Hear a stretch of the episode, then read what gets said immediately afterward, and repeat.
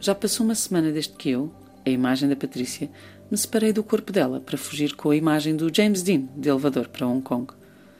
Devo dizer que o caso tórrido que esperava ter com um homem morto de 24 anos deixou muito a desejar.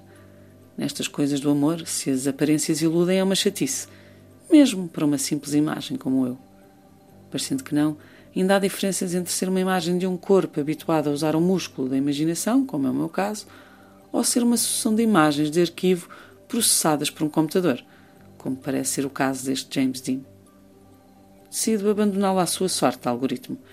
Deixo-o encostado a um canto a fumar um cigarro existencial, à espera que lhe sussurrem o que dizer a seguir. E eu?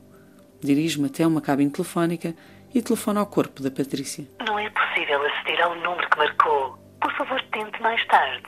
Obrigada. Ela não me atende, claro, porque atenderia alguém a sua própria imagem quando pode falar com o resto do mundo. Só o Narciso prefere o espelho, não é assim? Desanimo. Será que ela já se esqueceu da sua imagem? A ideia de repente apavora-me. Sem ela, eu sou apenas uma sombra sem corpo, a passear de férias pela Ásia, enquanto a verdadeira Patrícia, agora invisível, continua a sua labuta de sempre pela caverna platónica da Europa. Sem saber muito bem o que fazer, decido juntar-me aos protestos dos estudantes que há cinco meses se manifestam em Hong Kong. Contra a brutalidade policial, contra a lei da extradição para a China, pelo sufrágio universal do seu Parlamento e governo executivos. Era aqui que a Patrícia estaria se aqui estivesse, tenho a certeza, ao lado dos seus companheiros. Também ela uma vez professora. Também ela uma vez estudante, mesmo aqui ao lado, em Macau.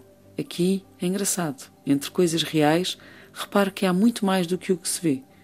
Ao lado do estudante baleado que é filmado, há um homem que ateia fogo a outro. Há uma mulher que protege um filho de um desconhecido. E ninguém dá conta. Entre coisas reais, há tanta dor que se vive e que não sai nos jornais.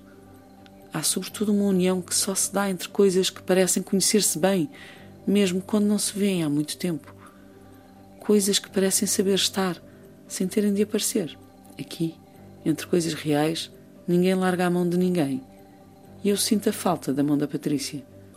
Mal ou bem, é ela que nunca me larga, mesmo quando eu me espalho ao comprido por álbuns de família, ou me partilho por redes sociais em perfeito disparate, ou me exibo em espetáculos menos bons, ou apareço em fantasias de outros que desconheço. Sinto um inesperado aperto no lugar onde poderia estar o coração dela. Sem ela, não consigo começar a semana, nem mesmo à terça-feira. Vou telefonar-lhe de novo. Se ela não me atender, deixo-lhe esta mensagem. I just called to say I love you.